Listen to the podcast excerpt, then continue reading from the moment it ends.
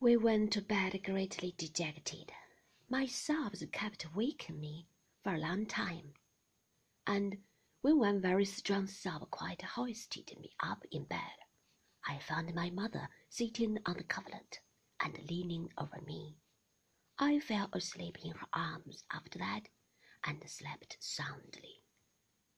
Whether it was the following Sunday when I saw the gentleman again, or whether there was any great lapse of time before he reappeared, I cannot recall. I don't profess to be clear about dates, but there he was in church, and he walked home with us afterwards. He came in, too, to look at a famous geranium we had in the parlor window. It did not appear to me that he took much notice of it, but before he went, he asked my mother to give him a bit of the blossom. She begged him to choose it for himself, but he refused to do that.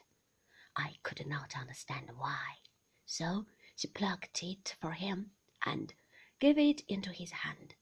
He said he would never, never part with it any more, and I thought he must be quite a fool not to know that it would fall to pieces in a day or two. Peggotty began to be less with us of an evening than she had always been. My mother deferred to her very much, more than usual, it occurred to me, and we were all three excellent friends. Still, we were different from what we used to be, and were not so comfortable among ourselves.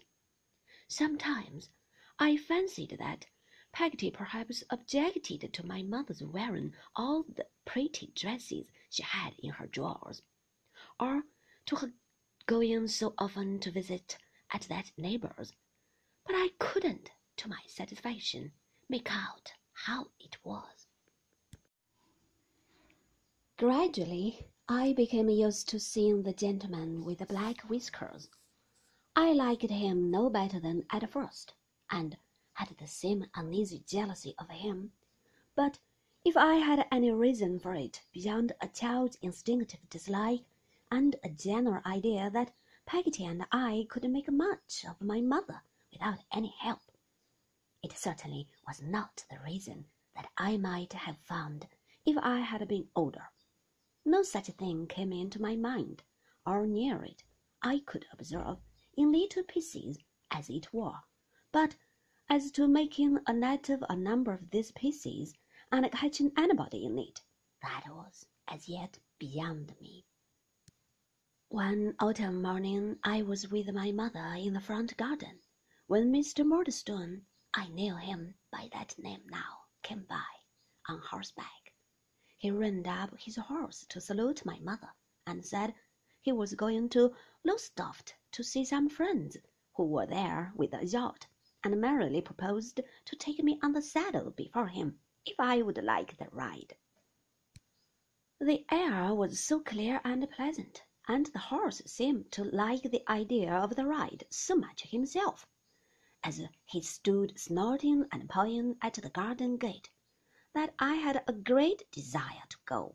So I was sent upstairs to Peggotty to be made spruce and in the meantime Mr. Murdstone dismounted, and, with his horse's bridle drawn over his arm, walked slowly up and down on the outer side of the sweet-briar fence, while my mother walked slowly up and down on the inner to keep him company.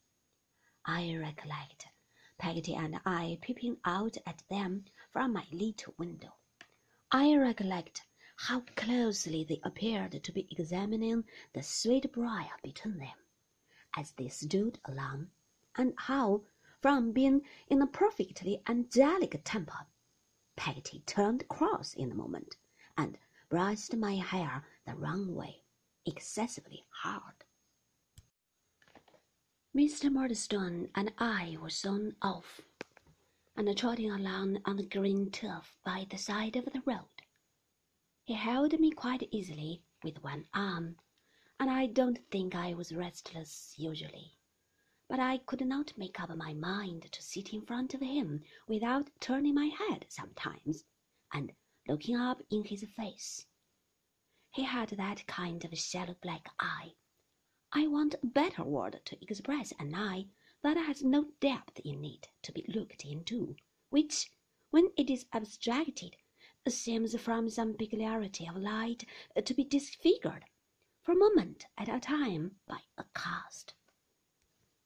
Several times, when I glanced at him, I observed that appearance with a sort of awe and wondered what he was thinking about so closely. His hair and whiskers were blacker and thicker, looked at so near than even I had given them credit for being. A squareness about the lower part of his face, and the dotted indication of the strong black beard he shaved close every day, reminded me of the wax work that had travelled into our neighborhood some half a year before. This, his regular eyebrows, and the rich white and black and brown of his complexion, confounded his complexion and his memory, made me think him, in spite of my misgivings, a very handsome man. I have no doubt that my poor dear mother thought him so too. We went to a hotel by the sea, where two gentlemen were smoking cigars in a room by themselves. Each of them was lying on at least four chairs, and had a large rough jacket on. In a corner was a heap of coats and boat cloaks and a flag, all bundled up together. They both rolled down to their feet in an untidy sort of a manner when we came in, and said, Hello, Murdstone! We thought you were dead. Not yet, said Mr. Murdstone. And who's this shiver? said one of the gentlemen, taking hold of me. That's Davy, returned Mr. Murdstone. Davy, who? said the gentleman. Jones? Copperfield, said Mr. Murdstone. What? Bewitching Mrs. Copperfield's encumbrance? cried the gentleman. The pretty little widow? Quinion said Mr. Murdstone. Take care, if you please. Somebody's sharp. Who is? asked the gentleman, laughing. I looked up quickly, being curious to know.